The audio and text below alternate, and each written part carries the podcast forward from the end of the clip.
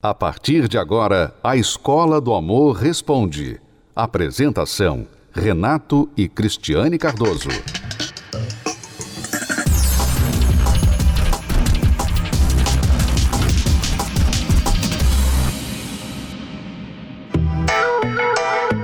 Eles terminam, voltam.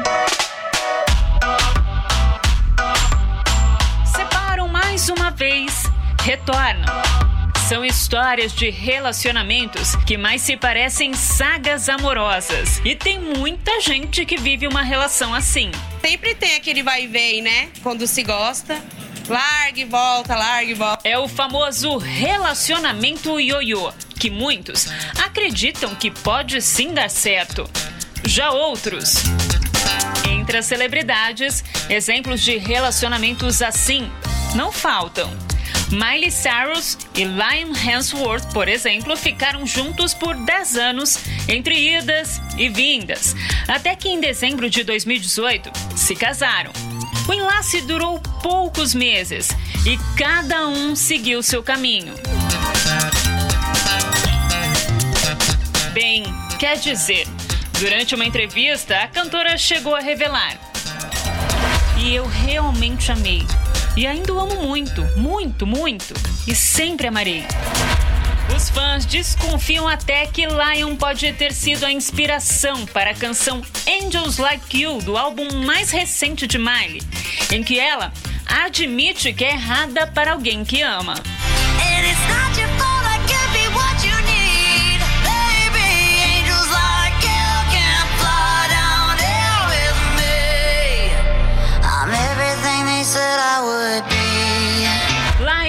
Sua vez, está namorando a modelo Gabriela Brooks. E adivinhe só, os dois já viveram um breve rompimento. Mas como fazer essa matemática do amor dar certo? Para a maioria das pessoas, o final nem sempre é feliz. A Nádia viveu um relacionamento ioiô por três anos. Uma experiência nada agradável, porque a gente ia, voltava, ia, voltava. Brigava, acabava, depois voltava de novo e acabou que não deu certo. Para esse psicólogo, um relacionamento dessa forma pode trazer prejuízos até para a saúde. As pessoas ficam em constante sobreaviso. A qualquer momento eu não fico seguro. A qualquer momento, qualquer coisa pode disparar uma briga. Então é inseguro. Eu posso ficar estressado eu posso ficar até deprimido. Mas será mesmo que é preciso chegar a esse ponto para o resultado ser diferente? Você sabe como fazer essa conta e acertar de uma vez por todas essa matemática do amor? Uma das razões por que as pessoas vivem em relacionamentos ioiôs, pessoas entram e saem de relacionamentos que não dão certo, é porque são cabeças duras. Sim. O que é uma pessoa cabeça dura? Uma pessoa cabeça dura, você provavelmente já ouviu isso dentro da sua casa, né? Seus pais um acusando o outro, ou talvez você acusando o parceiro, ou sendo acusado de ser cabeça dura, é aquela pessoa que se recusa a olhar as coisas de outro ponto de vista. Ela só vê do seu próprio ponto de vista e aquilo que ela vê é o que ela acha que é certo. Ela não está preparada para conceder a possibilidade de que talvez o outro tenha razão, o outro esteja com a razão, com um ponto de vista diferente e melhor do que o seu. Pessoas que são cabeças duras, que convivem com alguém cabeça dura, têm dificuldade, obviamente, de ser feliz no amor. E é por causa disso que muitos desistem, porque depois de tanto tentar e se machucar dentro de um relacionamento, tentar fazer a outra pessoa enxergar de forma diferente e não conseguir, só se frustrar, só se machucar, estressar a relação, a pessoa chega a um ponto que ela diz o seguinte: quer saber? Eu vou embora. Não dá mais, porque essa pessoa nunca vai mudar. Pois é, mas você vai conhecer no programa de hoje muitos, vários casais que eram assim, que tinham a cabeça dura, cabeça de, de aço. Não era nem de pedra, não era de aço. E não só cabeça, mas coração duro também. Você vai conhecer casais que viviam desta forma e por causa disso sofreram muito, mas quando decidiram abrir a cabecinha, abrir a cabecinha para um ensinamento diferente, para algo novo que aprenderam através das palestras, do amor inteligente, da terapia do amor.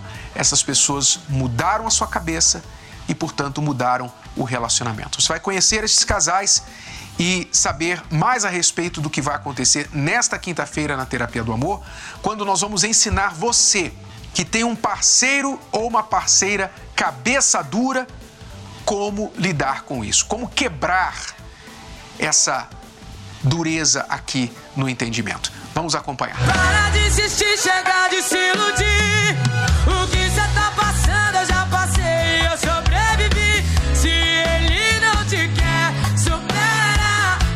canções, a maioria das vezes, expressam amor difícil, não correspondido.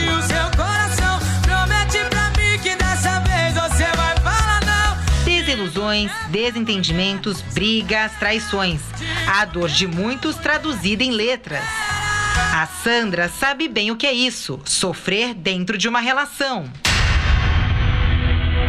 O começo era muito bom, né? Era aquela paixão, aquela coisa. Depois de um tempo, nós ficamos um namoro de vai e volta. Quando começava aquela coisa de ficar mais sério, eu falava, não, não é para mim e abandonava. E aí, com tantas idas e voltas, a cobrança da família, né? A gente resolveu casar.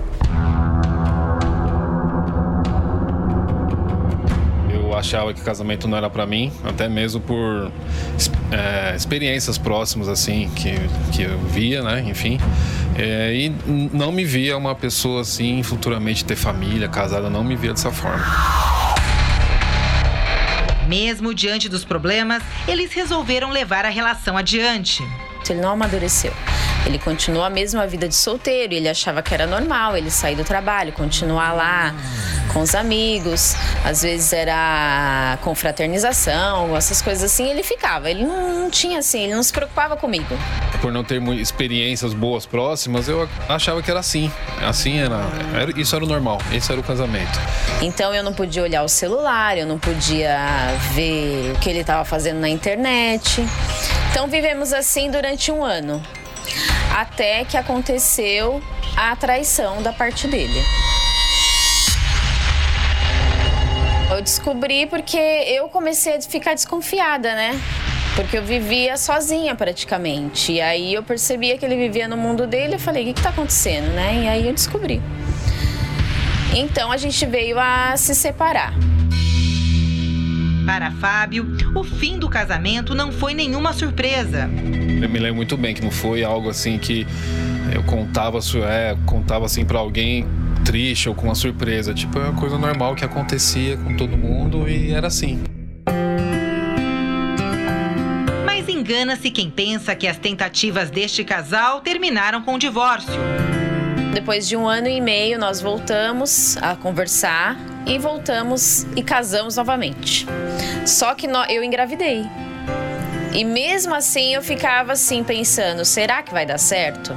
Continuava com os mesmos hábitos, chegando tarde, né, mesmas coisas na internet, aquelas mesmas, mesmas coisas. Não mudou muita coisa. Na verdade, mudou, só que para pior. E tudo mudou. A nossa rotina mudou, duas crianças, é, o trabalho, os afazeres de casa. E aí quando ele chegava do trabalho, que já era tarde, eu descarregava tudo nele. Ou seja, quando chegava em casa, que era um momento de lazer, não, acabava sendo uma bomba relógio. A gente ficava um clima muito estressante e a gente foi levando assim. Mas será que os relacionamentos precisam chegar a esse ponto de desgaste e frustração, como dizem as canções? Um dia que eu estava aqui pelo bairro, pela região aqui no Tempo Salomão, eu passei na frente com o carro e não sei, eu senti de. Eu estava tão cansado, tão. Com a cabeça tão pesada assim, eu senti de parar. A primeira reunião que eu vim aqui, ao sair eu me senti muito leve, Parecia que tinha tirado um peso enorme das minhas costas. Eu me sentia até enxergando coisas erradas que eu fazia, coisas que estavam na minha frente eu não enxergava. Aqui, no Templo de Salomão, que a Sandra e o Fábio aprenderam sobre o amor realizável, a parceria e a fé inteligente. O adultério é uma agressão. O adultério é algo que golpeia a outra pessoa, muitas vezes, além de recuperação. Não quer dizer que se houve traição não haja mais saída, não haja mais jeito para este casamento. Pode haver. Deus pode fazer todas as coisas. Mas os dois têm que estar dispostos a isso. Ele falou: "Vamos lá, você vai gostar, né?" E aí eu falei assim: "Ah, eu vou lá ver o que, que ele tá falando, né?" E aí eu comecei a gostar também, comecei a aprender sobre o relacionamento, sobre o casamento, sobre dar mais atenção ao parceiro, que era o que eu não fazia. É, eu lembro de uma palavra que falava sobre egoísmo, pensar só em mim, né? E no casamento não é isso. No casamento você deixa de ser você e se une a outra pessoa. Então eu tinha que pensar também na outra pessoa, compartilhar, ter uma vida em conjunto, não mais aquela vida que eu tinha de solteiro. Então aqui eu aprendi isso, também me libertei de maus hábitos que eu tinha, é, vícios de ficar na internet, todas essas coisas, me afastei de hábitos de pessoas e tudo isso eu aprendi aqui na palestra que mudou totalmente o nosso casamento. Hoje eles podem dizer que vivem uma nova história. Ah, o Fábio hoje ele é um, uma pessoa que ele me dá atenção, ele, ele é um homem transformado do que ele era antes, do que ele é hoje. Ele é um homem que ele me dá orgulho. Hoje também ela é totalmente diferente, totalmente diferente. Eu vejo ela calma, eu vejo ela administrando as coisas de casa com calma, é, me dá atenção, de conversa. Acabou aquela ansiedade que ela tinha. Realmente houve uma transformação na vida dela. E foi nas reuniões de domingo que eles aprenderam sobre esse amor inteligente que tem transformado a vida de muitos casais. Essa palestra de domingo realmente vem ajudando muito a gente no casamento. Para mim, é, eu sempre pego as dicas, né, que é passado pra gente e, e eu coloco em prática no meu casamento. E foi assim que a gente foi mudando.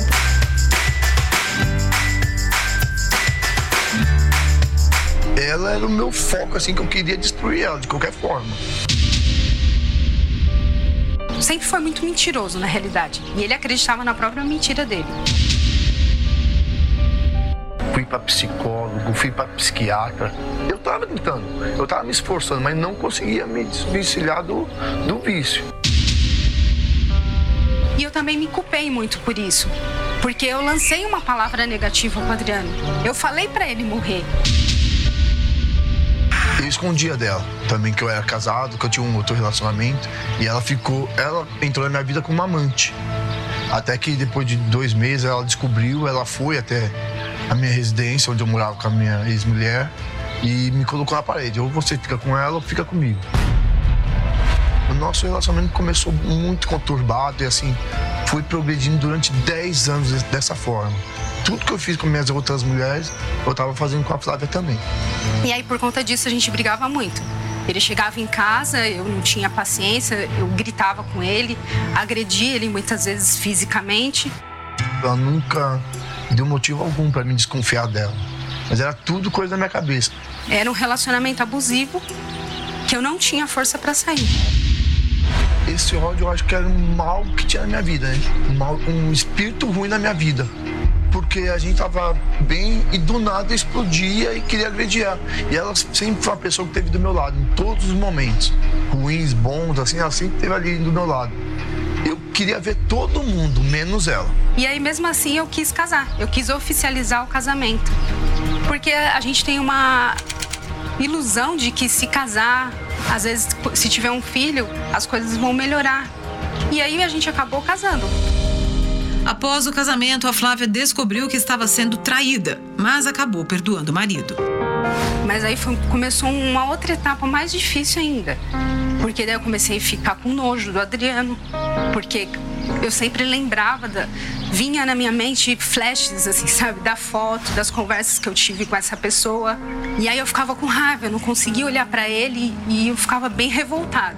Então aí isso tudo só gerou mais briga. Quando eu achei que o, a, a, a amante, o problema da traição, seria o fundo de poço, que a gente ia conseguir se levantar dali, eu tomei uma outra rasteira. Foi onde comecei a andar com mais amizades.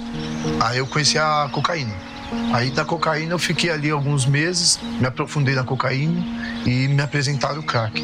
Porque falaram, ah, o crack corta o efeito da cocaína. E quando eu experimentei o crack, literalmente cortou. Mas aí eu esqueci a cocaína. Aí me afundei diretamente no crack vício, ele tirou tudo meus sonhos, tirou a vontade de viver, tirou tudo. O vício me deixou um homem frustrado, me deixou um homem abatido. Eu só queria ficar dentro de um quarto escuro, eu não queria viver, não queria ir trabalhar. E ali eu dormia pensando como que eu ia fazer no outro dia para me matar. Teve a primeira tentativa do, de suicídio, que eu comi 10 papelotes de cocaína, saquinhos contendo cocaína. Eu fazia na frente dela, era uma afronta. Me levaram para o hospital, fizeram lavagem, mas não deu nada. E teve um segundo, a segunda tentativa, foi eu, que eu comi um pacote de veneno de rato. E esse dia eu, eu, me arrumei tudo arrumadinho, tudo, com a roupa que eu casei no cartório com a minha esposa, eu me arrumei. Aí ele falou: amanhã você vai ter uma surpresa. Eu achei super estranho, mas eu fiquei na minha. Não era possível que ele ia morrer e a gente não queria ter um momento bom.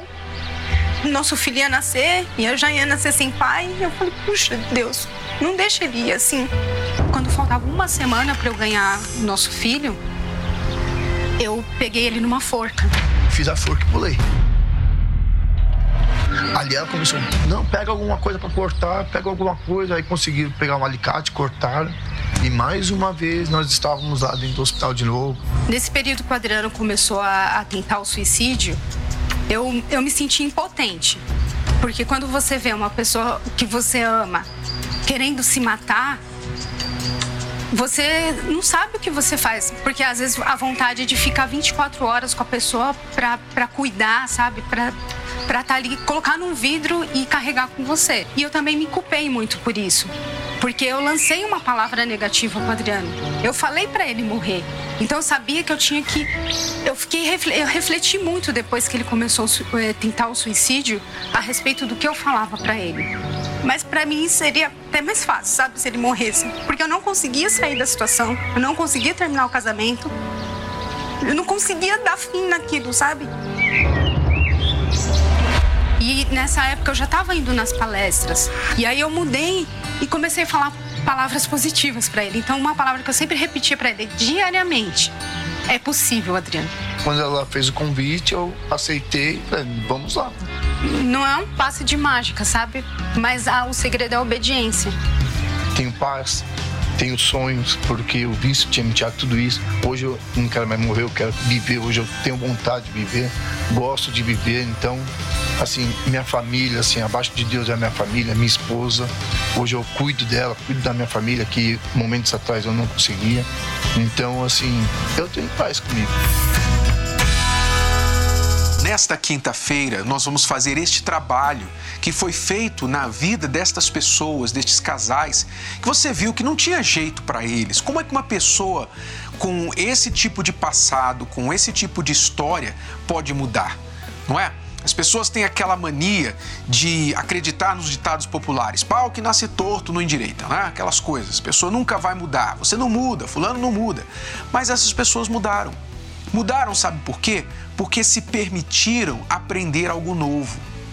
Sabe, eu era cabeça dura, eu posso falar para você. Eu era tão cabeça dura que, mesmo estando errado dentro do meu relacionamento, eu fazia a Cristiane pedir desculpas para mim pelos meus erros. não se fica mais duro, não se tem mais dureza na cabeça do que isso. Eu era muito cabeça dura porque eu me achava certo. Eu me achava certo. E eu, eu só acusava ela que, que estava arrumando problemas onde não existiam. Então, quando foi que eu mudei, que eu deixei de ser cabeça dura? Quando eu abri a minha mente para possibilidade de um novo aprendizado, de algo que eu não sabia. Sabe? O grande problema desta pessoa com quem você convive, por ele ou ela ser cabeça dura, é que ele, ela acha que sabe. Esse é o grande problema. Eu sei como é ser assim. É difícil, é duro. Mas há uma forma que você pode quebrar isso. E nós vamos falar sobre isso na palestra da Terapia do Amor nesta quinta-feira. Eu quero convidar você que tem um parceiro cabeça dura ou você que é o próprio a própria cabeça dura para estar com a gente. Se você não sabe mais o que fazer para mudar, para influenciar, para dar um empurrãozinho, sabe, para fazer essa pessoa tomar um chazinho de simancol, você não sabe mais o que fazer. Porque para você essa pessoa não muda. Já são anos, são 10, 20, 30, 50 anos assim. E você acha que essa pessoa nunca vai mudar. Então, nós temos uma dica para você. Quinta-feira agora, na palestra da Terapia do Amor, você vai aprender a lidar com esses cabeças duras da vida, que fazem a vida de seus parceiros tão difícil, tão amarga, tão infeliz. Quinta-feira agora, às 8 horas da noite, aqui no Templo de Salomão, na Terapia do Amor. Você vai conhecer agora mais histórias de pessoas cabeças duras que hoje são cabeças inteligentes. Para mim, a mesa arrumadinha, tudo bonitinho. Quando ele chegou, que ele olhou pro jantar, ele disse: Tá envenenado, meu. Eu falei: Eu vou comer isso nada. Ah! Eu falei: Não, não, não, não, não, não. Eu falei: Essa mulher quer me matar. Eu falei: Ela é louca. Quando louco era eu, né? Vamos entender essa história. Começando pela Ellen, professora, palestrante, empresária, a workaholic. Eu, workaholic? Mas, workaholic, só porque eu levanto às seis da manhã e volto meia-noite e meia, eu sou workaholic? E este é o Paulo, professor, empresário e ex-desconfiado. Eu vim do relacionamento anterior, onde as minhas bagagens negativas eram muito grandes. E eu vim de uma situação de bastante mentira, de ambas as partes. Decepcionado, Paulo tinha uma certeza. E eu já havia acreditado, já estava introjetado em mim, que eu não seria feliz no. Amor? Pensava nisso. Uma coisa eu tinha certeza, que eu não queria jamais depender de homem nenhum. Logo, como consequência, casar não era o meu sonho, então eu nunca quis casar. Mas ao contrário do que ambos previam, o casamento aconteceu. Quando eu conheci a Ellen, ela tinha algo que me chamou bastante atenção, que era a questão da verdade, de não contar mentira. Conheci ele, uma pessoa interessante, inteligente, mesma linha de raciocínio, trabalhando também, ou seja, deu tudo certo. Vamos casar, mas com aquele pensamento. Se não der certo, separa. E os três primeiros anos foram maravilhosos. A gente se dava muito bem em todos os, o, todas as áreas. Eu me sentia uma mulher perfeita, tranquila. Deixava a comida pronta, é, deixava tudo organizado, arrumado, deixava tudo ok para que não tivesse nenhum problema. Para mim aquilo era mais do que suficiente. Depois de um bom tempo comecei a reclamar de falta de tempo, de atenção e etc. Só que não foi exatamente esse o maior problema da relação, mas sim o ciúme. Fui para um congresso. O Paulo me ligou, eu fui com uma amiga, uns colegas. Um congresso é óbvio que teriam mais pessoas lá. E ele me ligou e disse: Oi, Ellen, quem está aí com você? Olhei para o lado e a minha amiga, Fulana. Eu falei: Poxa, tá mentindo para mim, né? Tem mais gente, tem homem, inclusive. Aí todo o meu passado voltou e eu comecei a ficar encucado, grilado. E foi o que bastou para Paulo pedir o divórcio. Liguei para minha irmã. Olá, tudo bem? Eu só tô, lig... só tô ligando para avisar que vou me separar. Mas o que aconteceu? Ah, ah, ele quis separar, falou que eu menti e tal. Mas não, por favor, antes de fazer isso, vai num lugar. E foi numa tal de reunião da terapia do amor. O que a gente ensina você é o que a gente viveu, é o que a gente vive, o que a gente pratica, o que funcionou, o que mudou na nossa vida. Então eu tive de fazer isso e graças a Deus eu consegui matar aquele velho homem e reconstruir uma nova pessoa. Eu raciocinei. esse raciocínio me fez refletir e entender que tinha alguma coisa errada. Então eu, me, eu resolvi, tomei a decisão de me destruir para reconstruir uma mulher que era aquela tal da mulher virtuosa. Dos ensinamentos da terapia do amor, nasceu uma nova Ellen, que passou a lutar pelo casamento. Daí é que veio a ideia do jantar, que Paulo achou que estava envenenado. E olha só como ela reagiu. Não tem problema, eu comi, tá? Bonitinho, ele não comeu. E aí eu comecei a entender que aquilo que eu aprendi não era para eu mudar ele, mas era a minha transformação. Com isso, eu tive uma mudança total e absoluta. Me mudei de dentro para fora, aprendi a manter o equilíbrio, paz.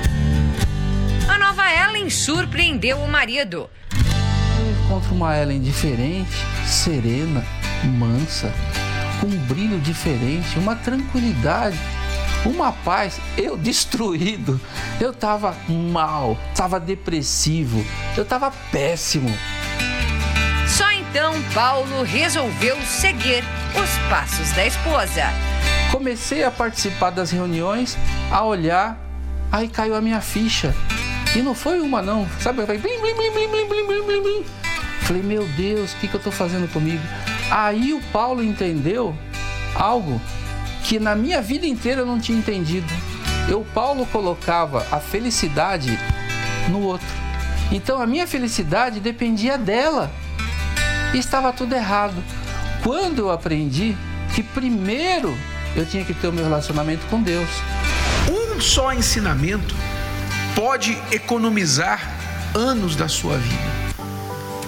Poupar você de anos perdidos em erros, em batendo cabeça por aí. Um ensinamento só. Seguir todas as orientações da terapia do amor. Tive que reconquistar a Ellen e fizemos tudo novamente diferente. Foi tudo muito curto, ainda bem. Namorar, noivar e casar. E casamos de novo. Hoje eu trabalho, hoje eu estudo, hoje eu tenho a minha casa, eu tenho muitos animais, eu dou palestras, eu sou professora, empresária e sou mulher, sou esposa. Hoje eu sei que eu posso ser feliz e eu sou. Hoje, graças a Deus, graças aos ensinamentos da terapia do amor, nós somos muito, mas muito felizes.